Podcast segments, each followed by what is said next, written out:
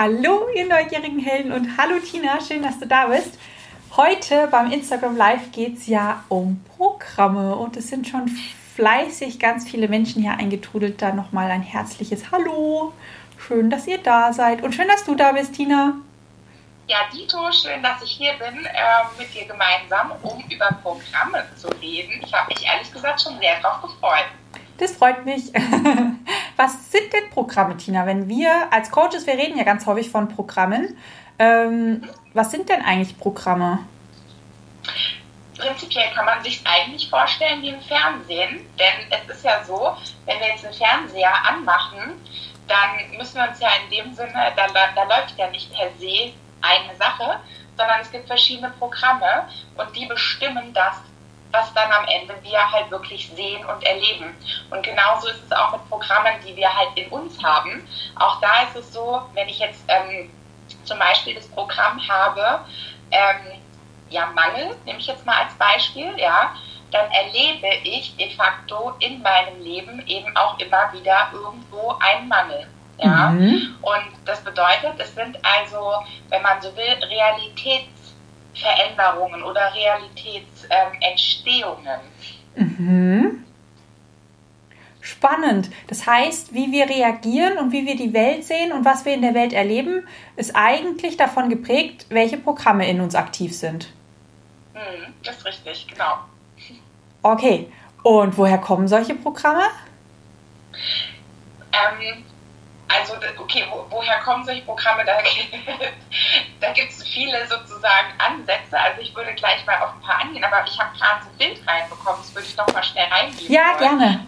Und ich hab, äh, das hat mich jetzt gerade ein bisschen abgelenkt. Und zwar, ich hatte letztens schon mal so, so ein Bild, äh, als ich eine Sprachnachricht aufgenommen habe für meine Telegram-Gruppe. Stell dir mal vor, du bist quasi der Projektor, ja? Und du machst so 360-Grad-Film Jetzt ist sie wieder weg. Du entscheidest ja in dem Sinne, weil du der Projektor bist, ah, ja. was quasi gerade gespielt wird. Mhm. Ja?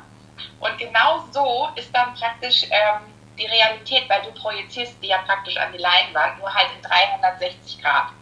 Ah ja, das ist ein schönes Bild. Genau, so, so kann man sich im Prinzip vorstellen, dass man halt entscheidet, äh, was wird da jetzt gespielt anhand der Programme, die in uns sind das führt mich dann nochmal zurück zu der Frage, woher kommen die? Also prinzipiell ist es so, wir kommen als Kind auf die Welt und haben im Prinzip erstmal nur das Programm in unserem Körper, Herzschlag, Atem, ja, ähm, Augenblinzeln. Also das sind halt wirklich Körperprogramme, mhm. die wir hier für diese Welt sozusagen mitbekommen. Aber dann geht es schon los, dass wir halt im Bauch unserer Mama alles mithören, alles mitfühlen und dass wir da schon anfangen, Programme aufzunehmen, wie zum Beispiel habe ich als Kind im Bauch meiner Mama das Programm aufgenommen, ähm, auf Männer kannst du dich nicht verlassen. Praktisch. das war ein Programm, da habe ich gebraucht, bis ich 30 Jahre alt war, um das zu identifizieren und zu lösen. Aber Halleluja, mit 30 habe ich es geschnallt und gelöst. Sehr schön. Wahrscheinlich war der Moment ein sehr, sehr großer und bedeutsamer. Über den Weg dahin wollen wir nicht sprechen. Okay. Schmerzlernen ist heute nicht unser Thema. Aber ja, es war, ähm, es war eine wahnsinnige Befreiung, ähm, mhm. dieses Programm zum Beispiel zu lösen. Okay, ich mache mal ganz Multihelden-like, ähm, biege ich an der Stelle ab. Magst du mal erzählen, was passiert ist, als du dieses Programm gelöst hast? Oh, mein Leben hat sich grundlegend verändert, was Partnerschaft angeht. Mhm. Wie war es denn vorher und wie war es nachher? Puh. Es wäre so ungefähr Tag und Nacht. Oh, also, ja, ohne Witz. Also, wenn man das Programm laufen hat, auf Männer kann man sich nicht verlassen. Und es ist jetzt wirklich, wer jetzt auch so ein bisschen vielleicht sich auskennt mit äh, NLP, das ist ja noch on top eine absolute Generalisierung. Ja, ja. ja. Ähm, das heißt im Prinzip, ich hatte vorher keine wirklichen Beziehungen, weil immer wenn sich quasi Männer mir genähert haben, hat mein unbewusstes Programm die wieder quasi auf Abstand geschoben. Ja? Klar, du erschaffst dir ja ja, ja, ja. ja ich habe mich immer gefragt, so nach dem Motto, hallo, was stimmt denn nicht? Warum gehen die denn jetzt wieder so auf Abstand? Ja, genau. Und als ich das Programm gelöst habe, um die Frage zu beantworten, hat es original ja, es waren vielleicht vier Monate, fünf Monate gedauert. Und dann äh, war auf einmal mein Liebesleben äh, ganz anders. Ich habe seither hatte ich dann halt eben eine ganz feste, vertrauensvolle Beziehung mit ganz viel verlassen können. Ah, sehr schön. Ist ja schon auch perfide, weil ich meine, das, das zeigt eigentlich wieder, wie wir unsere eigene Realität erschaffen. Du hast in deinem, Pro in deinem Körper und äh, bei dir ein Programm laufen, man kann sich auf Männer nicht verlassen. So, und das, was wir ausstrahlen, das ziehen wir an. Das heißt, du hast ja dann automatisch nur Männer in dein Leben gezogen, auf die du dich wirklich nicht verlassen konntest. So, das heißt, jeder Mann, der zu dir in dein Leben gekommen ist, hat dir eigentlich dieses Programm immer wieder bestätigt. Voll. Alter, das waren Zeiten, ey. Ja, das finde ich so ein bisschen perfide mit den Programmen, ähm, da dahinter zu kommen, weil wenn du, du könntest ja jetzt sagen können, ja, ich weiß, es sind vielleicht nicht alle Männer, aber ganz ehrlich, du hättest wahrscheinlich eine Liste aufzählen können mit Männern und da bei dem war es so und bei dem war es so und bei dem war es so und am Ende habe ich vielleicht einfach nur Pech und ich ziehe nur Männer an, die, äh, auf die man sich nicht verlassen kann. Also das ist ja, das ist ja eine selbsterfüllende Prophezeiung. Und weißt du was? Das ist so spannend, dass du das jetzt so sagst, weil pass auf, das war nämlich so ich habe mir meinen Freundeskreis, meine Freundin angeguckt und habe mir gedacht, warte mal, was passiert hier immer? Ich habe da voll diese Musterrauserkennung gemacht. Mhm. Also, bei denen ist es nicht so, aber bei mir ist es so. Und dann habe ich ja mit dem Verstand alles ausprobiert. Ne? Sagen wir mal, deine Freundin geben dir dann Ratschläge, wie du das so machst mit Männern. Ja? Okay zu der Zeit hatten wir so die ähm, Goodies goldene Regeln für Männer. Das war meine beste Freundin eben, oder ist es heute. Und dann, dann befolgst du das alles mit dem Verstand, ja. Mhm. Du kopierst irgendwas und stellst fest, bei mir ist es trotzdem anders. Und spätestens in dem Moment habe ich geschnallt, ey, Moment, das Problem liegt auf einer anderen Ebene. Ja, ja. Und dann habe ich aber immer wieder mir gesagt, andere haben tolle, in dem Sinne ähm, innige, ähm, verlässliche Beziehungen. Ich weiß, dass das für mich auch möglich ist. Ich muss nur den Schlüssel finden. Und dann bin ich halt zur Hypnose gegangen, ich bin zum Coaching gegangen, äh, ich habe Trancen gemacht. Ähm, genau, ich habe so ein Online-Coaching-Programm mitgemacht, damals schon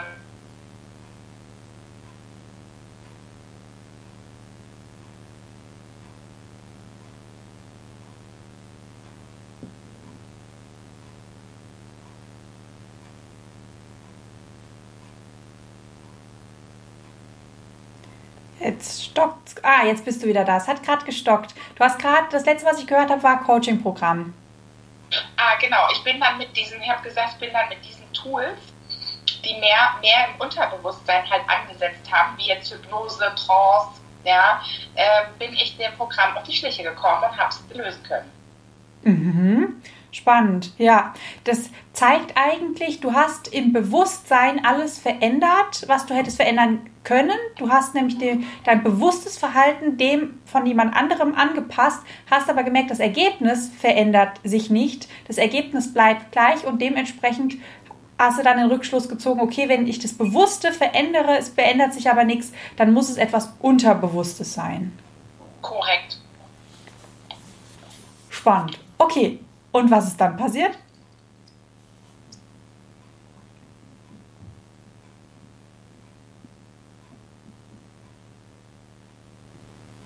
Uh, jetzt wurde das Live-Video angehalten.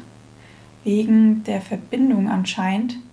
Ah, jetzt bist du wieder da. Ich wurde gerade komplett angehalten. Ist er bei dir oder bei mir? Ich weiß es nicht. Ich weiß es auch nicht.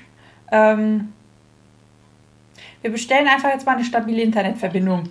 So. Gut. Ja, aber das bringt uns ja auch ein Stück weit wieder zu dem Thema, wo ist das entstanden? Ne? Das war ja mal jetzt deine Ausgangsfrage. Ja. Wo entstehen Programme? Dieses Programm ist entstanden im Bauch meiner Mama. Mhm. Ähm, das war nämlich ihr Programm zu der Zeit. Und ähm, ich habe das halt quasi so eins zu eins übernommen. Das ist in meiner DNA gewesen. Und es ist aber auch in meinem ähm, Energiefeld sozusagen gewesen, weil ich war ja im Energiefeld meiner Mama zu 100 Prozent ja, zu ja. der Zeit. Genau, also äh, näher als zu der Zeit, wo du im Bauch bist, kann es ja gar nicht näher sein. Ne? Ja. Und äh, ich habe das halt ähm, krasserweise bis auf die unterste Ebene wirklich, also auf allen Ebenen wie so aufgenommen. Mhm. Ähm, prinzipiell ist es aber natürlich auch möglich, dass ein Programm sich erst später in unser Leben schleicht. Ähm, mhm. Also zum Beispiel durch, einen, durch, einen, äh, durch die Gesellschaft, durch Lehrer, durch Gesetze, durch ja einfach auch, äh, wie sagt man zu sowas? Ähm, ja, durch Erfahrungen. Standards, die in einer bestimmten Erfahrungen ja. auch, stimmt. Ja. ja. Und Standards, was du gerade angefangen hast zu erzählen. Viri. Ja, so nach dem Motto, äh, es kommt ja auch immer darauf an, in welchem Land ich geboren bin oder in welcher Gesellschaft oder Familie. Ja, äh, es gibt ja auch Familien, die Programme haben. Ja, das ist ja das. Zum Beispiel vielleicht. Ja. Ja, sorry. Nee, red weiter. also vielleicht so ein Programm wie zum Beispiel ähm, nur als Unternehmer kannst du erfolgreich sein. Ja, das mhm. könnte ja ein Programm sein, von einer Unternehmerfamilie zum Beispiel, ja, die dann praktisch ihren Kindern immer das Programm mitgeben, äh, du musst auch Unternehmer sein oder mhm. du musst die Firma weiterführen. Ja. Und ähm, ja, das sind natürlich dann auch ein bisschen, äh, können auch schädliche Programme dann sein. Ja, ja. Das heißt, ähm, das Gruppenbewusstsein, in dem ich mich aufhalte, spielt eine Rolle. Du würdest jetzt sagen, das morphologische Feld ähm, in dem ich mich ja in dem Moment befinde, mit meinem Bewusstsein spielt eine Rolle und welche Programme da abgespeichert sind, die können auch, sage ich jetzt mal, bei uns andocken und sich bei uns auch abspeichern und ähm, dann aktiv werden und unsere Realität bestimmen. Genau, also Scham ist zum Beispiel so ein Gruppenbewusstsein, ein Programm, was jetzt ähm, die Menschen als solches äh, im Gruppenbewusstsein halt einfach noch nicht gelöst haben. Mhm. Weil wir haben ja schon immer noch viel diese Programme, ja, das kann man jetzt nicht sagen. Mhm. So. Ja, das heißt, das, was du gerade beschrieben hast, das sind lauter Programme, die auf der Kernebene entstanden sind. Entweder durch Erfahrungen, die wir gemacht haben, durch das Gruppenbewusstsein, in dem wir uns quasi bewegen ähm, also das sind Programme, wo wir mal drüber nachdenken, wo wir wahrscheinlich ein Ursprungserlebnis oder irgendwas finden, wo wir merken, ah, ich weiß, woher das kommt, das hat immer meine Oma gesagt. Oder ah, wie bei dir, ich weiß, das habe ich eigentlich von meiner Mama übernommen, weil das hatte sie auch schon. Jetzt haben wir ja nicht nur eine Kernebene, sondern wir haben ja vier Ebenen, wo solche Programme abgespeichert werden können. Unter anderem auch die genetische Ebene. Magst du kurz mal erläutern, was die genetische Ebene ist und wie da quasi Programme bei uns ähm, entstehen oder übernommen werden können? Weil Genetik ist ja quasi vererbt. Mhm, genau, das ist richtig. Also in der Epigenetik, das ist ja die Fachrichtung der Biologie, die, die genau das erforscht, ist ja praktisch so, dass man jetzt verstanden hat, ähm, dass wir praktisch zum einen Themen, Programme, wie wir sie jetzt gerade nennen, ähm, von Generation zu Generation weitergereicht werden. Mhm. Ähm, dass aber zum anderen auch Programme veränderbar sind. Also auch das hat die Epigenetik ausgefunden. Das heißt, es kann sein, dass zum Beispiel meine Familie, hm, sagen wir mal, chronische Krankheiten sind so ein Programm, ja, mhm. so nach dem Motto, naja, alle haben eine Herzkrankheit, alle Männer vererben eine Herzkrankheit, dann ist es quasi wie so eine Art DNA-Programm, mhm. ja, und die Epigenetik hat eben in den letzten 10, 15 Jahren herausgefunden, das kann man aber ändern. Mhm. Also das ist nicht gesetzt sozusagen, wie man das früher immer dachte, ja. sondern da geht es eigentlich darum, dass das Programm sich auf Informationsebene in das morphogenetische Feld, also mhm. um die DNA herum ist eben auch ein elektromagnetisches Feld, mhm. da setzt sich die Information rein und genau weil es eben elektromagnetisch ist, kann man es auch wieder lösen. Es ist also mhm. nicht manifest sozusagen, es ist nicht gesetzt. Gesetzt. Genau, das haben wir ja schon rausgefunden Gene per se sind nicht krank, sondern die Information um die Gene herum, quasi das morphogenetische Feld, da ist die Information von Krankheit enthalten und deshalb werden Menschen krank und nicht, weil sie per se kranke Gene haben. Und Korrekt. die Miri schreibt gerade, was ist der Unterschied zwischen Glaubenssätze, Blockaden und Programme oder beinhaltet letzteres die ersten beiden? Ja, ähm, einen Gedanken habe ich noch, bevor wir Miris Frage beantworten. Mhm. Ich hatte letzt ähm, so einen mega genialen Satz gelesen von einem amerikanischen Wissenschaftler, der ist ähm, Psychologe und hat sich viel mit dem Thema Krankheiten befasst, ja schon seit den 70ern. Und von ihm stammt der Satz, es gibt keine unheilbaren Krankheiten, es gibt nur unheilbare Menschen, ah, weil, ja. sie, weil sie an ihre Krankheit glauben, weil sie Ja. dem Programm glauben. Ja. Und das fand ich nochmal so in your face, weißt du? Ja, das ist super, ja. Das macht es nochmal deutlich. Also, wenn du quasi die Krankheit, also wenn die Krankheit nicht geht, dann hältst du noch an ihr fest. Dann hast du noch einen zu großen Vorteil daran, sonst würde die Krankheit gehen. Ja, witzig, ja. Mit dem Vorteil, das stimmt, du hast wahrscheinlich dann irgendwo einen Vorteil und du hast halt einfach auch so eine, vielleicht so eine Art, ich nenne es jetzt mal Opferhaltung, aber die ist halt unbewusst. Ja. Weil Op äh, Opfer, weil Krankheiten im, im, äh, im Gruppenbewusstsein wie so eine Art ähm, Urteil sind. Ja. So nach dem Motto, ist jetzt so. Ja. Das heißt, es ist ja auch ein Stück weit unser Wunsch, ähm, mehr ins Gruppenbewusstsein die Informationen, die wir heute teilen, reinzubringen und zu sagen, Leute, Krankheiten sind im Prinzip, ist auf einer Informationsebene und die Information kann man in dem Sinne auch lösen. Mhm, genau. Ja, und mal auf Miris Frage zurückzukehren. Also Glaubenssätze sind quasi oder können der, An der Anfang sein oder ähm, kann auch zum Beispiel eine, eine Angst sein, da wo das Ganze quasi anfängt. Und aus einem Glaubenssatz kann quasi eine Blockade entstehen und wie diese Blockade quasi erhalten wird, dahinter steht dann wieder ein Programm. Ja, und, und es ist auch so, dass in, einem, ähm, in einer Blockade kann sich praktisch ein Glaubenssatz mit einem Gefühl und einem Impuls verknubbeln. Genau. ähm, sodass man dann im Prinzip auch sagt, Mensch, ähm, es reicht jetzt nicht, diesen einen Glaubenssatz zu lösen, sondern da ist ein Gefühl, da ist vielleicht noch eine Erinnerung Mhm. und ähm, da könnte dann im Prinzip auch die ganze Zeit immer so ein Impuls drin hängen. Und dann ist zum Beispiel super wertvoll, wenn man auch Impulse, Handlungsimpulse bei sich selber erstmal anhält. Mhm. Es ist ja im Prinzip so gigantisch, wenn du mal das, was du die ganze Zeit immer machst, einfach nicht machst. Ja, Dann hast du ja prinzipiell schon diesen Handlungsimpuls angehalten und dann kann sich das Gefühl zeigen, was sich die ganze Zeit in dem Knubbel versteckt hat. Genau. Und dann kann auch der Satz zum Teil einfach in Erscheinung treten. Ja. Genau. Und ähm, für mich ist ein Glaubenssatz, das ist wie so, so eine Art Information. Also entweder die Leitplanke geht nach links oder sie geht nach rechts. Und ein Programm ist quasi wie eine Sequenz. Äh, ein Programm ist nicht, ähm, sage ich jetzt mal, ein St- ein Standpunkt, sondern ähm, eine, eine Zeitlinie. Weißt, wisst ihr, was ich meine? Weil Mhm. äh, ein Programm ist zum Beispiel, jeden Morgen, wenn ich aufwache, drücke ich dreimal auf Snooze. Das ist ja zum Beispiel ein Programm, weil ich vielleicht den Glaubenssatz habe, ähm, wer morgens früh aufsteht, kann nicht fröhlich sein. Spannend. Genau.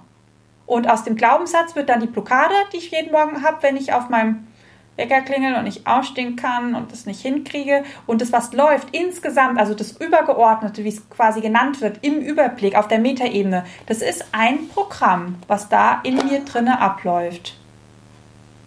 Ja. Ja, das ist echt spannend. Das ist ja multidimensional, wenn man so möchte, ne? Genau, genau.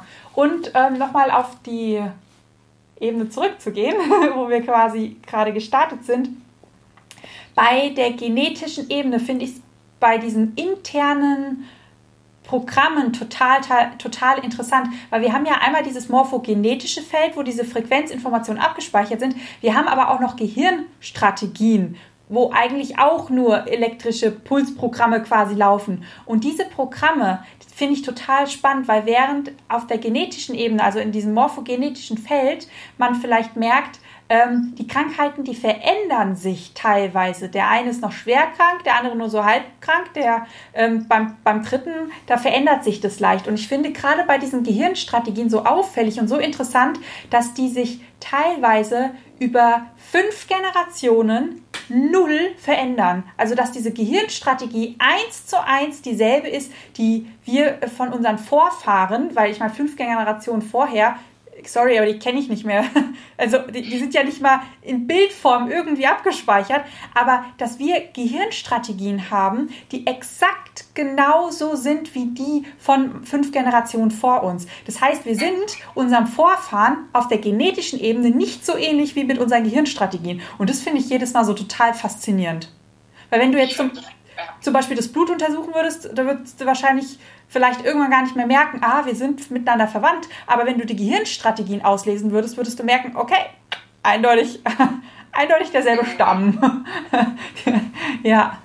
Ja, das ist ja auch so tricky an der Sache. Ne? Ich meine, du kennst ja nicht deine, deine äh, ganzen Ahnenlinie äh, ja. fünf bis sieben Generationen rückwärts und du also in, in den meisten Fällen weißt du ja gar nicht, in welchen Situationen die waren. Ja. ja? Das heißt, ähm, ich habe letztens so ein Foto gesehen, irgendwie von jetzt durch diese ganze Pandemie-Krempel kamen so alte Fotos im Internet raus, irgendwie von der Zeit der spanischen Grippe. Ja? Mhm. Und ähm, dann habe ich mir so gedacht, witzig eigentlich, ne, dass das jetzt eigentlich noch nicht verarbeitet ist. Also ne, diese, diese, diese früheren ähm, Epidemien. Ja. Und jetzt gehen wir im Prinzip durch eine, durch eine Schleife, wenn man so will. Ja, ja, ja. Ich habe mich tatsächlich auch gefragt, ähm, das ist ja so süß, weil die Welt so ein bisschen über uns schmunzelt. Äh, Corona, die Deutschen haben kein Klopapier mehr und Nudeln.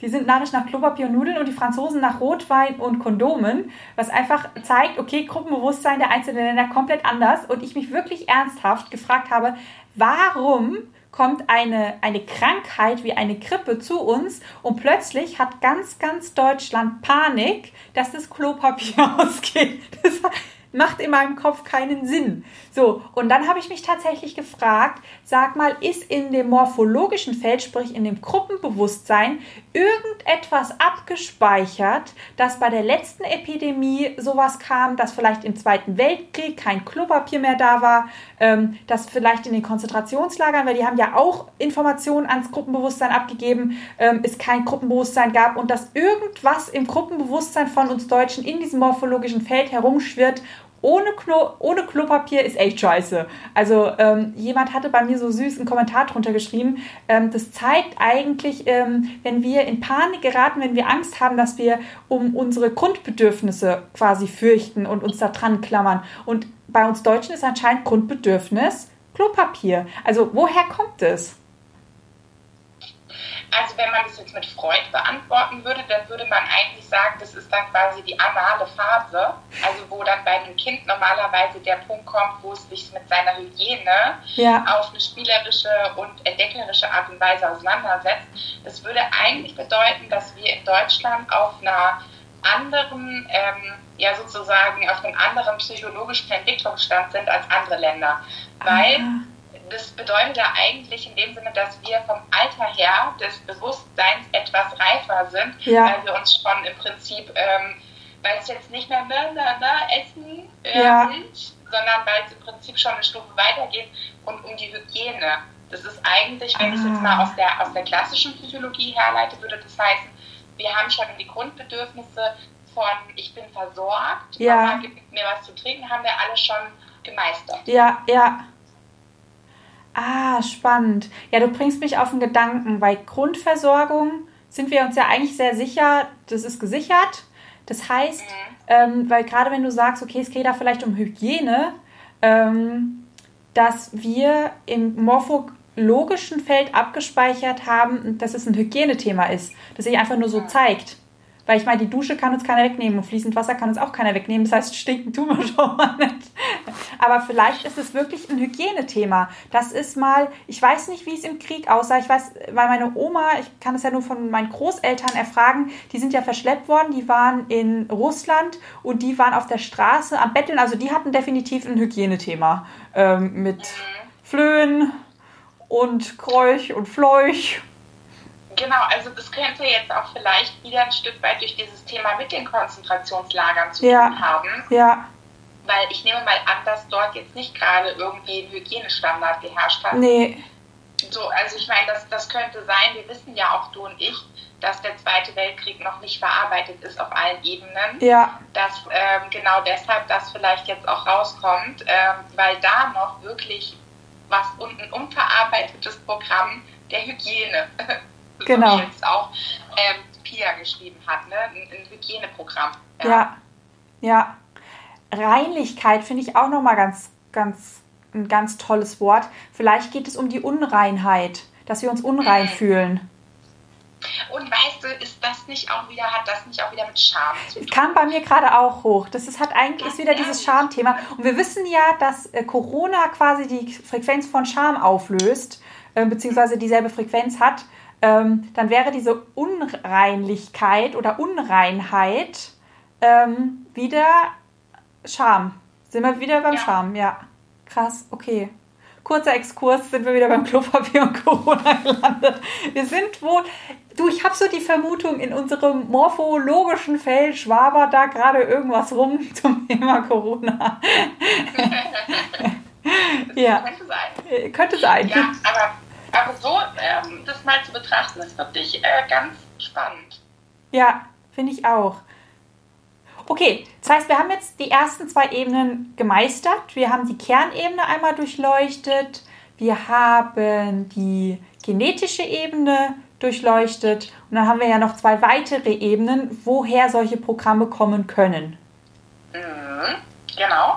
Also die dritte Ebene ist ja im Prinzip dieses Gruppenbewusstsein. Ne? Also dieses Andocken an, an frühere wenn man so möchte, frühere Leben beziehungsweise frühere Generationen. Mhm. Und zwar nicht auf der genetischen Ebene, sondern weil, ich sag mal, äh, mein Lieblingsbeispiel ist eigentlich Heikes Arbeit, weißt du, die Geologin, äh, Geomantin, die ich kenne, die ja praktisch geguckt, ähm, wann waren dort diesen Ländern oder auf diesen Grundstücken, ja, was, was hat dort vorher alles stattgefunden, weil alles das einen energetischen Fußabdruck im Prinzip im Feld hinterlässt. Ja. Und wenn wir dann dahin ziehen und wenn wir dann da wohnen, dann verbinden wir uns quasi auch mit dieser Energie. Ja.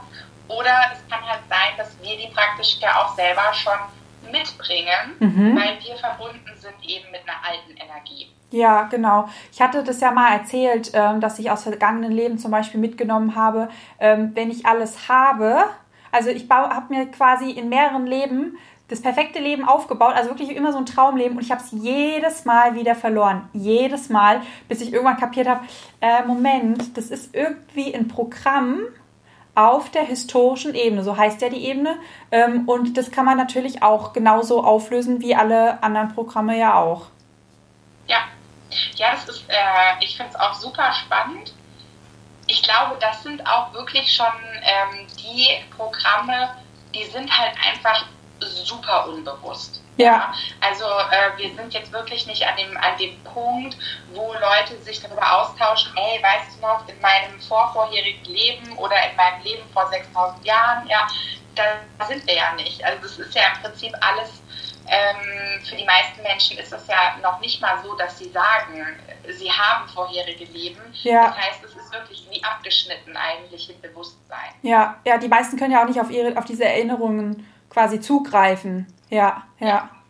Da habe ich ein spannendes Beispiel. Ich weiß nicht, ob du dich erinnerst. Ähm, ich nenne ihn jetzt mal Freud. ähm, von mir, der hatte unter ein ähm, unter seiner Arbeit oder beziehungsweise zu seiner Arbeit Feedback bekommen, ähm, du bist ja geldgeil. So, und wir wissen ja, weil ich ihn kenne, denjenigen schon aus einem vergangenen Leben. Und ich musste so schmunzeln, weil ich mir dachte so, ja, du hast ein Geldthema, aber du kommst da nicht ran, weil dieses Geldthema kommt aus dem und dem Leben, weil, ähm, ich weiß gar nicht mehr, wie genau das war. Ah, ja, genau, ähm, weil er quasi in diesem Leben, ähm, hat er quasi das als Anschuldigung bekommen, ähm, dass er etwas gemacht hat, nur des Geldes wegen. Und in dem Moment war das für den so schlimm, dass sich das quasi abgespeichert hat. Und da hüpft er jetzt rum und hat ein Geldthema, aber da wird er nie drankommen, weil wenn du den mal anschaust, also Geldgeilheit sieht anders aus. Dann fährt er, wird man mit einem anderen Auto durch die Gegend und hat ein anderes Haus. Ähm, das kann nicht aus dieser Ebene kommen. Und trotzdem spiegelt sich das auch wieder in diesem Leben weiter. Und es zeigt eigentlich, wie, wie tiefenwirksam die, diese Programme auch auf der historischen Ebene sein können. Genau, und auf der historischen Ebene sagen wir ja auch immer, dass wir quasi die Programme transformieren ja. und nicht löschen. Ja. Weil de facto ist es ja so, wenn es in der Historie war, Ja. dann war es ja. Ja. Nur, dass wir praktisch sagen, okay, wir transformieren insofern, als dass wir praktisch diese Energie nicht in der Gegenwart sozusagen halt die ganze Zeit immer weiter aufrechterhalten. Ja, spannend, spannend. So, dann gehen wir mal auf die vierte Ebene, das ist die Seelenebene. Das heißt, wir können auch auf der Seelenebene Programme mit uns rumschleifen. Mhm.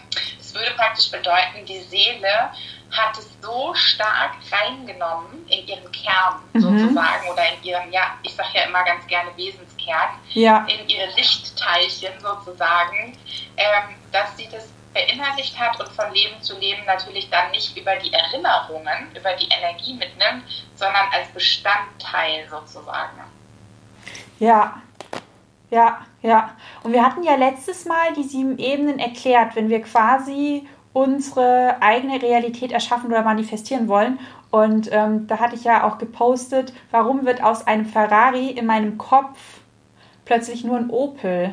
Und es sind eben genau diese Programme, die teilweise, wenn wir hier starten mit der Manifestation und das nicht runterziehen können, sondern warum das teilweise abgelenkt wird und dann hier drüben halt ankommt, weil da eben ein Programm ist, das das Ganze rauskickt. Und vielleicht kann es quasi auch sein, ähm, wenn ich ein Ferrari fahre, dann werde ich sichtbar und wenn ich sichtbar bin, dann bin ich in Gefahr. Also wird ja dein Programm dafür sorgen, dass du kein Ferrari bekommst, weil wenn du ein Ferrari bekommst, bist du sichtbar und bist in Gefahr. Dein System versucht, dass du in Sicherheit bist. Deshalb macht es aus einem Ferrari einen Opel, weil äh, Opel bist du nicht sichtbar hier auf deutschen Straßen. Ja, aber es, was war es dran? Ja, das stimmt. Ich glaube, die Frage, die sich daran anschließen würde, wäre, wie findet man eigentlich solche Programme? Weil die sind ja wirklich in dem Sinne nicht so, weißt du, nach dem Motto, ja, meine Oma, meine Mutter und so. Ja, Ne? ja, ja. Wobei Also ich es in der Familie fast noch einfacher finde, ähm, weil du hast ja quasi nicht nur dich als Spiegelfläche, sondern du hast ja deine Geschwister und deine Eltern auch. Und wenn du zum Beispiel merkst, ach, meine Mama, die war schon alleinerziehend ähm, und meine Oma auch und ich bin jetzt auch alleinerziehend, Ja, das ist, das ist einfach sozusagen. dann, ich finde so, wenn man mal sich die Eltern anschaut und die Geschwister, ich finde, wenn man da genau hinschaut, gerade bei dem Endergebnis, wie sieht denn die Realität aus, merkt man, finde ich, ganz häufig findet man solche Programme.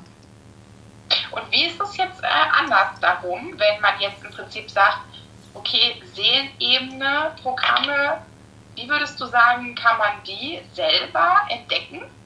Ich glaube tatsächlich an die Seelenthemen und an die historischen Themen kommt man schwer dran, weil man als Laie ja auch nicht erkennt, ist das jetzt ein Seelenthema oder ist es kein Seelenthema, weil den einzigen Unterschied, den man quasi mit auf den Weg geben kann, ist, wenn du ein Programm bei dir findest und kannst oder ja oder findest kein Erlebnis oder kein Mensch oder keine Situation, wo dieses Programm entstanden ist, ist es entweder ein historisches oder ein Seelenthema. Ähm, kann aber auch sein, dass das Erlebnis blockiert ist, weil dein Gehirn sagt, oh, das ist so schlimm, das canceln wir mal raus. Also das finde ich immer so ein bisschen tricky, da selber hinzukommen.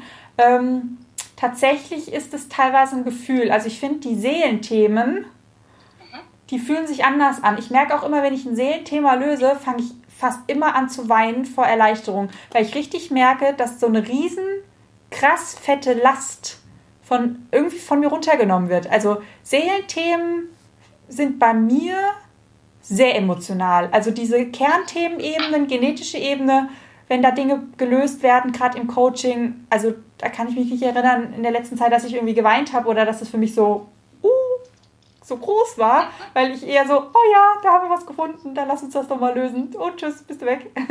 Schön, dass du da warst, jetzt darfst du gehen.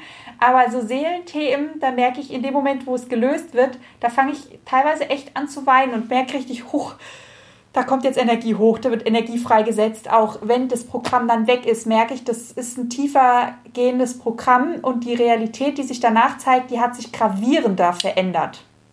Mhm. Das, da würde ich dir zustimmen, ja. Also ich glaube, früher, ähm, früher waren schon die Programme auf der Kernebene, wie jetzt damals hier dieses Männerprogramm, was ich hatte. Ja. Ähm, da waren so an diesem ganzen Programm waren so ein paar Sachen mit dran geflanscht. Ja. Mhm. Ähm, das, das war schon eine sehr große Erleichterung, aber aber da war ich noch gar nicht im Prinzip, da war mir ja nicht bewusst, dass ich auch historische und Seelenthemen haben und Programme haben kann. Ja. Ähm, ich kann mich noch erinnern, äh, als sich ein Seelenthema bei mir gelöst hat, es war, wow, das hat sich angefühlt wie ein Befreiungsschlag über tausende von Jahren. Ja. Magst ja. du teilen, was das war? Ja, ähm, da warst du mit dabei. Das war ähm, mit der Elena. Ja. Und da hat sie geteilt, äh, hat sie geteilt, hat sie äh, gelöst das Thema, ähm, dass ich im Prinzip Angst hatte als Seele vor meiner eigenen Größe. Ah, ja, ich erinnere mich, ja. Ja, so nach dem Motto, ups, ähm, das ist vielleicht mal irgendwann schiefgegangen, ja, dass man halt, äh, wie, wie, sagt, wie sagt hier Yoda immer so schön, wie ist das Yoda, mit großer ähm, Macht kommt große Verantwortung. Ich glaube, das war nicht Yoda, dann wäre der Satzbau anders von diesem Satz. Aber great ich, power comes great responsibility, whatever. Ähm, ich dachte, der wäre aus Star Wars, aber ist auch egal. Auf jeden Fall ist so, dass also anscheinend meine Seele abgespeichert hat, uh, große Seele mit, mit durchaus auch Fähigkeiten, die kann man halt in dem Sinne dann auch mal äh, falsch einsetzen, sag ich mal in Anführungszeichen. Ja. Und äh, das hat sich bei mir so eingebrannt, dass ich da mit äh, Schindluder getrieben habe, aber wohlgemerkt irgendwie auch so ein Stück weit unbewusst. Ja. Das ist ja immer das, das, das ist ja genau das, wenn du als alte Seele quasi warst du auch in gewissen Anzahl von Leben in Anführungszeichen böse, um diese Erfahrung einfach zu machen, weil der, der, das Opfer wird den Täter immer verurteilen, außer es war selber mal Täter und sieht beide Seiten, weil dann kommen wir in die Einheit wieder. Das Ding ist, kein Monster auf dieser Welt würde von sich behaupten, es ist ein Monster, weil aus der Sicht, also selbst wenn du auf der bösen Seite stehst, denkst du ja, du machst, du hast, du hast ja positive Absichten. Jeder Mensch verfolgt eine positive Absicht. Selbst wenn jemand sich umbringt, verfolgt und irgendwelche Leute in die Luft jagt, verfolgt er eine positive Absicht. Die denken, sie machen das Richtige. Und ja. dem Moment, wo du begreifst, huch, da bist du vielleicht ein bisschen über die Stränge geschlagen, ist vielleicht nicht ganz so positiv, wenn da so viele äh, Menschen bei Hops gehen. Klar, zum größeren Wohl, dann sterben lieber mal 100, wenn man 1000 retten kann, gefühlt. Ähm, aber die, der Moment, wo du wirklich begreifst, oh, das war jetzt ein böses Leben, äh, da habe ich ein bisschen zu oft Scheiße gebaut, ist ja der, wenn deine Seele quasi, ähm, also wenn der Körper stirbt, du hochgehst durch den Schleier des Vergessens, dich erinnerst und dann, das nennt man in der, in der Bibel, nennt man das jüngste Gericht, wie wir immer so süßmenschlich gedacht haben, ja, die jüngste Gericht, ich stehe vor einem Richter und dann darf ich mir was anhören, ob ich gut war oder nicht. Nee, jüngste Gericht heißt eigentlich nur, mir wird selber klar und bewusst, was ich da getrieben habe. Das heißt, ich richte eigentlich in dem Moment nur über mich selber. So, und wenn du diese Erfahrung mal abgespeichert hast, ich habe nach einem besten Gewissen gehandelt, ich habe aus einer positiven Absicht heraus gehandelt und ich habe mit ganz viel Liebe ein ganzes Volk irgendwie hops gehen lassen. Das ist halt so, oh, scheiße. Ähm, woher weiß ich, wenn ich das nächste Mal wieder aus einer positiven Absicht heraus handle, dass das nicht wieder in die falsche Richtung geht? Also diese Unsicherheit von alten Seelen, gerade in diesen Angst vor der eigenen Macht oder Angst, böse zu sein, kann ich sehr gut nachvollziehen. Mhm. Angst, was falsch zu machen, ne? Ja. Angst, ähm, da, kam, da kommt auch wieder das, was du vorhin gesagt hast, mit der Sichtbarkeit. Ja. ja. Ähm, also da, das ist, das ist jetzt, also glaube ich, gerade für, für, für diese Multihelden-Seelen sozusagen schon auch wahrscheinlich ein typisches Muster, oder? Also ein ja. typisches Programm. Ja, ja. Also das sind ähm, Programme, die ich sehr, sehr häufig löse. Es sind auch Programme, wo viele anfangen zu weinen und sagen, das ist so sehr schambehaftet, würdest du jetzt wieder sagen. Weil ähm, es kommt ganz häufig der Satz, das, ich, ich kann mir das nicht erklären und mir ist das auch total peinlich und ich weiß auch nicht, woher das kommt, aber irgendwie habe ich so das Gefühl, ich bin böse. Ja, Mäuschen. Das liegt auf einer anderen Ebene. Kein Wunder, kannst du dir das nicht erklären. Und es ist meistens, wenn ich das dann erkläre, ähm, dass die Menschen anfangen zu, also richtig anfangen zu weinen und sagen, ähm, ich, ich kann das vom Verstand nicht erklären, aber ich fühle, dass das, was du sagst, richtig ist. Irgendwie fühlt es sich so an, als ob das mal genauso gewesen wäre. Und irgendwie fühlt es sich so an, als hätte ich die Erinnerung an diese Gefühle ähm, irgendwo abgespeichert. Ja, Und das ist ja, da sind wir dann nämlich wieder zurück bei den Programmen sozusagen. Das Programm letztendlich läuft. Ja. Es läuft halt nur völligst unbewusst. Ja. Und das, das ist, ähm, ja, also ich meine, jetzt in, in diesem Coaching-Programm, weißt du, was ich jetzt am Montag quasi starte, Mhm. da geht es ja auch darum, mh, dass wir in den letzten Monaten ja sehr viele Grundprogramme verstanden haben. Ich meine, es gibt natürlich unzählige Programme. Ja. Ja, ähm, aber es gibt zumindest mal welche, wo wir wissen, dass die jetzt gerade noch hier Thema sind. Ja. Und ähm, da ist ja schon so wertvoll, wenn wir unsere Realität als Spiegel nehmen, wie jetzt mit dem Toilettenpapier, ja, geilerweise, oder ja, äh, also dass wir im Prinzip unsere, unsere Realität nehmen und sagen, aha, interessant, spannend, habe ich eigentlich noch ein Programm, äh, was mit Mangel, mit Unterversorgung zu tun hat, was vielleicht in dem Sinne mit Kampf zu tun hat, wegen den Weltkriegen. Ja. Ähm, Mit Schuld. Was, was können wir noch haben? Schuld, Ja. Schuld, ja. Also Schuld ist gerade bei uns Deutschen ähm, ein Schuld und Misstrauen ist total abgespeichert. Das merke ich jedes Mal, wenn ich im Ausland bin, merke ich, dass die Leute überhaupt nicht so ein Grund, also das ist wie so eine, so eine ganz Grundfrequenz von Misstrauen schwingt hier so in Deutschland mit. Gerade ähm, als wir in Schottland waren, fand ich das so offensichtlich. Wir waren ja da in einem Kaff, Kaff, Kaff, Kaff, Kaff. Das kann man nicht mal Kaff nennen, weil das Kaff bestand aus zwei Häusern, Ende Gelände. Diese Häuser haben noch fünf Kilometer auseinander da vor sich hingedümpelt. Und ähm, ich fand so krass, dass wir drei deutsche Mädels in den Yoga gegangen sind mit lauter alten Damen, weil es war ja vormittags, wo sonst jeder arbeitet, in einem Kaff, wo vielleicht fünf Häuser stehen und wir wurden einfach herzlich empfangen, herzlich aufgenommen. Das war überhaupt kein Thema, es war lustig, es wurde nicht mal benannt, die Deutschen, was, was macht ihr hier? Es war einfach, ach cool, neue Leute, schön, dass ihr da seid. Ja, guckt mal, ob ihr mitmachen könnt. Alles ist gut. Und ich komme ja selber aus einem Kaff.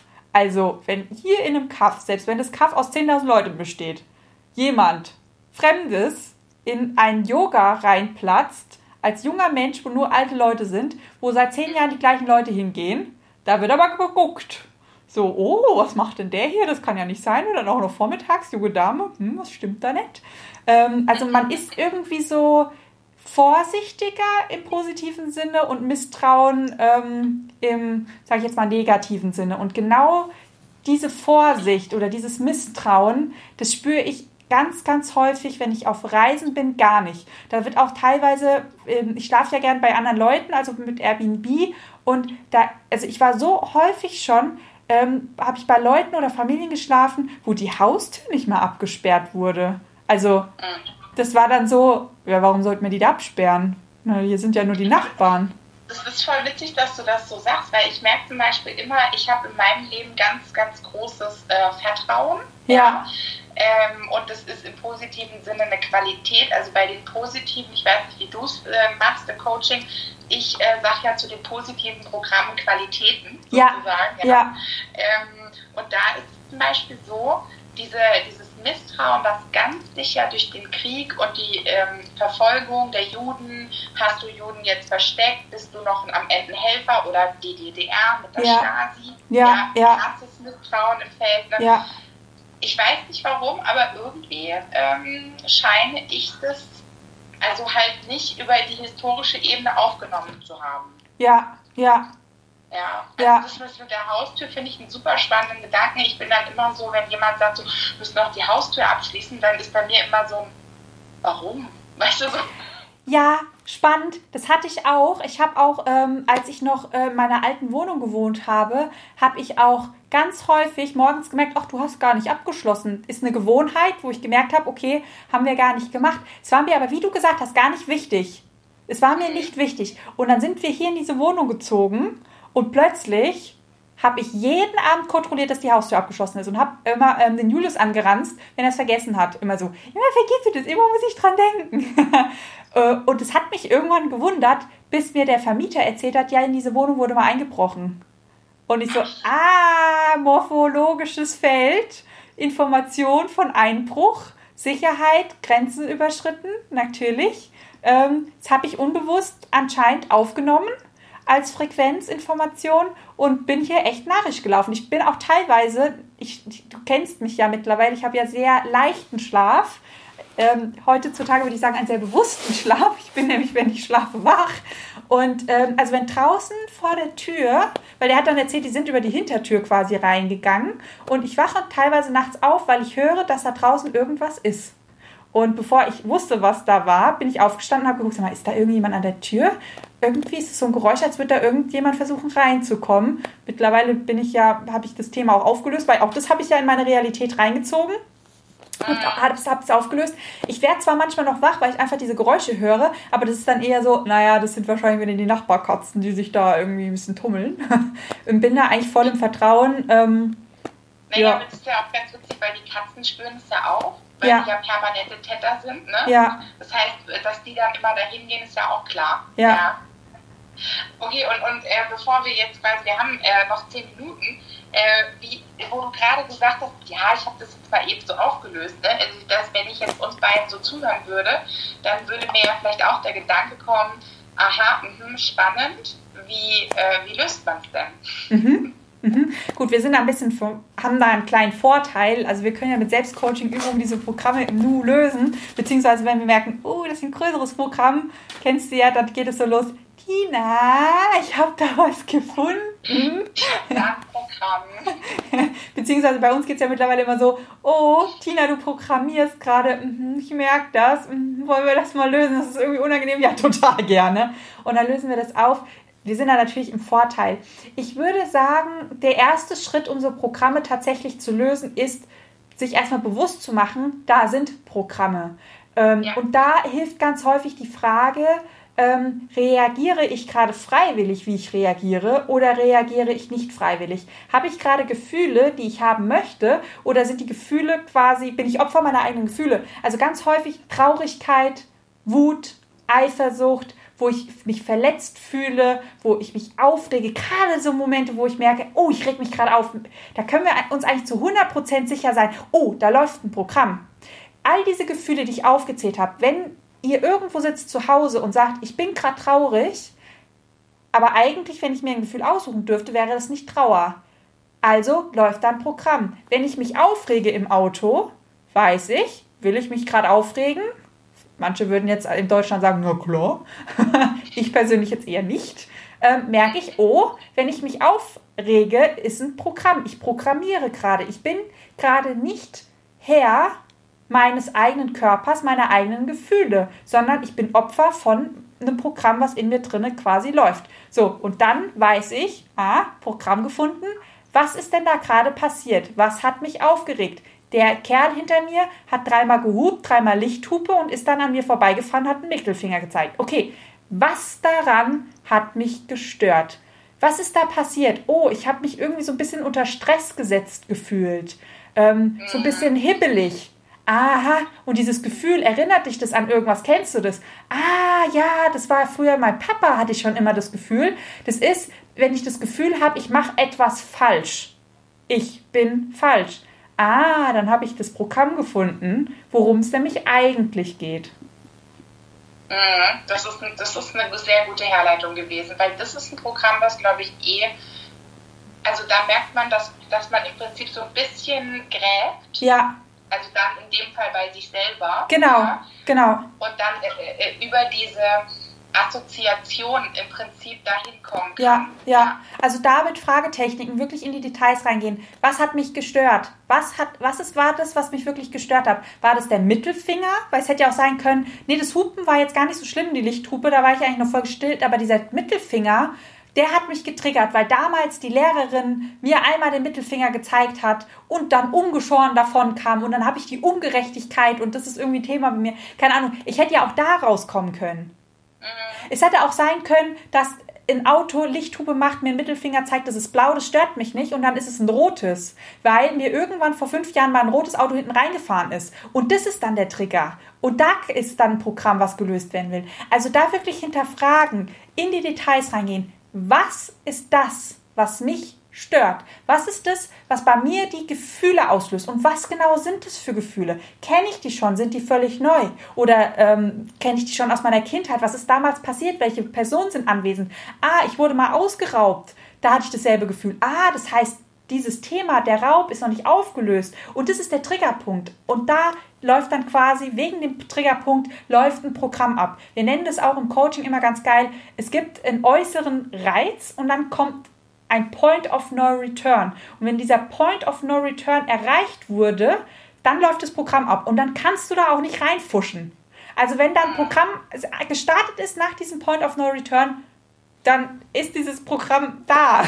dann dann läuft es quasi ab. Das ist wie so eine Dominokette. Wenn du den ersten Dominostein umfallen lässt, dann fallen alle Dominosteine dahinter an. Das heißt, entweder du guckst, dass der erste Dominostein gar nicht fällt, dass diese Schlange sich auflöst, weil wenn die Dominosteine noch da sind und diese Schlange noch da sind, ist die Wahrscheinlichkeit, dass das wieder passiert, riesig. So, und jetzt schreibt die Möwe im Licht, danke, das ist gerade echt hilfreich für mich. Das freut mich. So, und jetzt ist auch die Tina wieder da. Oder ist die Tina, nee, bei der Tina rappelt. Oder bei mir an der Internetverbindung. Ja, ich hoffe, ich rede jetzt einfach mal weiter, während die Tina nicht da ist. Ach, jetzt wird es schwarz. Kommt sie wieder? Ja, Tina? Nee, immer noch nicht da. Okay, dann rede ich einfach weiter vor mich hin. genau, also guckt wirklich mal ganz, ganz aufmerksam. Und eure Gefühle sind da wirklich eure besten Freunde. Wo habt ihr Gefühle in eurem Alltag, die ihr so nicht fühlen wollt? Wo würdet ihr euch im Alltag andere Gefühle wünschen? Und dann da wirklich mal hingehen. Woher kommen die Gefühle? Wie entstehen die? Was genau ist passiert, dass diese Gefühle bei mir hochgekommen sind, dass diese Gefühle sich entwickelt haben. Genau. So, die Tina, jetzt gucken wir mal. Ich kick sie jetzt mal raus. Vielleicht kommt sie einfach wieder. Jetzt schreibt die Sonja, ähm, Sonja, ist man dann wirklich auf dem richtigen Weg, es zu finden? Jetzt wäre meine Coaching-Frage, äh, was meinst du mit dann, wenn ich ähm, mir meine eigenen Gefühle bewusst werde oder merke, okay, was ist der Triggerpunkt? Ähm, Sonja, da kannst du gerne gerade noch mal schreiben, was genau meinst du mit dann auf dem richtigen Weg sein? Genau, und ich gucke gerade mal parallel, ob noch jemand anderes geschrieben hat. Nein, das war's. Genau. Sonja, dann einfach nochmal gerade reinschreiben. Und die Tina schreibt, ähm, sie ist rausgeflogen, ähm, mit im Internet stimmt nichts. Ähm, Tina, geh einfach nochmal rein und schick eine Anfrage, dann nehme ich dich nochmal dazu. Genau, und die Osti, hallo Osti, schreibt, oh, das ist, wenn man seinen Kerl ankackt wegen nichts. Man ist mittendrin und weiß dann, dass man gerade total übertreibt, aber man kommt nicht raus und macht einfach weiter, total bescheuert. Genauso. Liebe Osti, das ist ein Zeichen, du programmierst. Du bist gerade Opfer eines internen Programms. Und ähm, das Schöne ist, je bewusster man wird, kann man irgendwann sich dabei zuschauen, wie man ausrastet, wie man vielleicht den Kerl ankackt. Und dann ist man wie man ist wie zweimal da. Einmal ähm, schreit man gerade oder meckert man oder kackt gerade den eigenen Kerl an und man sieht sich sozusagen wieder in der Beobachterperspektive und sieht sich selber den eigenen Kerl ankacken und denkt sich, oh, warum, du hast den so lieb, warum kackst du den gerade an wegen nichts? Es, es geht auch wirklich nur um die Socken, die da rumliegen. Und gleichzeitig kommst du da nicht raus, weil, da sind wir wieder bei dieser Domino-Schlange, Point of No Return ist erreicht und dann läuft nur noch dieses Programm ab. Genau. Sonja, der Triggerpunkt. Also wenn du den Triggerpunkt gefunden hast, dann bist du definitiv, definitiv auf dem richtigen Weg. Weil dann weißt du schon, was ist quasi der Punkt, wann geht es wirklich los. Und dann, wenn wir den Punkt gefunden haben, dann können wir es natürlich auch auflösen. Genau. Hallo Tina. Hallo. Internet wieder stabil? Ich bin unsicher. okay. Ich habe jetzt einfach mal weitergemacht. Ähm, die Miri schreibt, haha, Susanne, das kenne ich auch. Ich gucke mir da tatsächlich aus so einer Distanz zu und wundere mich über mich selbst. Das ist genau das, was ich gemeint habe. Ähm, unbewusste Menschen oder wenn du in dem Moment unbewusst bist, kackst du einfach deinen Kerl an Und wenn du einen Ticken bewusster wirst, kannst du dich wirklich dabei beobachten, wie du gerade ausrastest und ein Teil von dir denkt sich, why? Warum? Warum ist das jetzt so? Und der andere Teil kann aber nicht aufhören. Und dann ist da ein Programm, was da läuft. Es muss aber nicht immer so groß sein. Teilweise merken wir gar nicht, dass wir ähm, da ein Programm laufen haben, weil der Schmerzpunkt nicht so groß ist. Ähm, das sind dann eher unbewusste Programme, wo irgendwas läuft. Zum Beispiel immer, ähm, wenn ich unklar werde. Ah, genau, das ist ein schönes Beispiel bei mir. Immer wenn ich merke, ich bin unsicher und ich, ah nee, noch besser. Ich fange noch mal, noch mal weiter vorne an. Wenn ich als Multiheld merke, dass ich keinen Überblick bekomme von den Aufgaben, die ich tun möchte, beziehungsweise von dem Projekt, wie ich an das Projekt rangehe, dann werde ich unsicher. Und wenn ich unsicher werde, dann kommt sofort ein Gefühl der Überforderung hoch. Und dann merke ich mittlerweile immer Folgendes. Ich nehme mein Handy und scroll durch Instagram oder durch Pinterest. Und ich, das ist wie so eine, so, keine Ahnung, Beschäftigungstherapie. Ich mache irgendwas, ohne irgendwas zu machen. Und ähm, das sind tatsächlich, das ist auch ein Programm. Ähm, ist mir also das ist ja eigentlich eine Ablenkungsstrategie, dieses Programm. Und das habe ich wirklich aufgedröselt, weil ich gemerkt habe, Alter, du lenkst dich gerade ab. Wovor lenkst du dich ab? Was ist unmittelbar davor passiert? Ah, du hattest ein krasses Gefühl der, Unter, der Überforderung und deshalb hast du dich abgelenkt, dass dieses Gefühl verschwindet, weil du das so unangenehm findest. Ah, was ist vor dieser krassen Überforderung passiert? Ah, ich war unsicher, ich, war, ich wusste nicht, was ich machen kann aha, ah, mir hat der Überblick gefehlt. Also immer wenn ich einen Überblick äh, nicht hinbekomme, äh, nach einer gewissen Zeit, dann kommt dieses Gefühl der Überforderung und dann fährt mein Körper oder mein Hirn eine Ablenkungsstrategie, damit ich wieder gut drauf bin. Auch ein Programm. Ist jetzt nicht so groß, wie wenn man einen Kerl ankackt. Ähm, schreibt die Tina noch, obwohl ich im WLAN bin, sagt mein Handy mir, ich habe meine Datenvolumen verbraucht. Oh, keine Ahnung, was das für ein Programm ist, darf ich mal rausfinden. Super reframed ja, vielleicht ein Sichtbarkeitsthema. Tina hat ein, ähm, äh, wie nennt man das? Empfangsthema. Vielleicht empfängst du gerade nicht. Genau, die Sonja schreibt noch, ich schäme mich dann aber total, wenn mich jemand triggert. Ja, und dann sind wir wieder bei Scham. Und Scham ist so krass perfide. Ich gucke gerade, wir haben noch vier Minuten. Scham ist so krass perfide, weil der Scham dafür sorgt, liebe Sonja, dass du da nicht hinschaust. Weil in dem Moment, wo es dir bewusst wird, schämst du dich und du schämst dich, wenn du da genauer hinschaust. Das heißt, der Scham sorgt dafür, dass du dieses Programm nicht findest und der Scham arbeitet quasi in dem Moment für dein Gehirn und sorgt dafür, dass dieses, dieses Programm nicht gelöst wird. Und im Coaching würde man jetzt erstmal den Scham lösen und dann da hinschauen und gucken, aha, warum, weil das ist ja auch ein Programm. Scham kommt hoch wenn ich getriggert werde. Das ist auch in dem Moment wieder ein Programm. Also woher kommt dieses Programm? Ähm, und da kannst du auch gerne mal gucken, okay, ist es in der genetischen Ebene? Siehst du das bei deinen Eltern? Ist das irgendwann mal passiert? Hast du dir das von jemandem abgeguckt? Ähm, woher kommt dieses Programm, wenn du getriggert wirst, dass du dich schämst? Ähm, und da könnte zum Beispiel auch ein Glaubenssatz dahinter stecken. Zum Beispiel, in dem Moment fühle ich mich schwach und wer sich schwach fühlt, äh, stirbt vielleicht, weil das im Krieg eine Kriegserfahrung gewesen war, ähm, kann ganz viele Gründe haben. Genau. Dann ist das Grundprogramm der Scham ganz präsent, Sonja. Schreibt die Tina Siste, sie coacht schon weiter. Scham ist übrigens eins der Programme, das wir im Coaching-Programm auflösen. Genau. Wir haben jetzt noch 20 Sekunden. Ähm, ich danke schon mal allen Lieben, die mitgemacht haben. Danke an Tina. Und die liebe Tina hat ein mega geiles Coaching-Programm ins Leben gerufen. Das startet nächste Woche Montag. Da werden genau solche Programme nämlich aufgelöst. Das heißt, wenn du Interesse hast, einmal zur Tina rüber wandern und jetzt bin ich unterbrochen worden. Super schade. Aber es waren eine Menge Leute da. Also an der Stelle nochmal vielen, vielen lieben Dank an alle, die mitgemacht haben.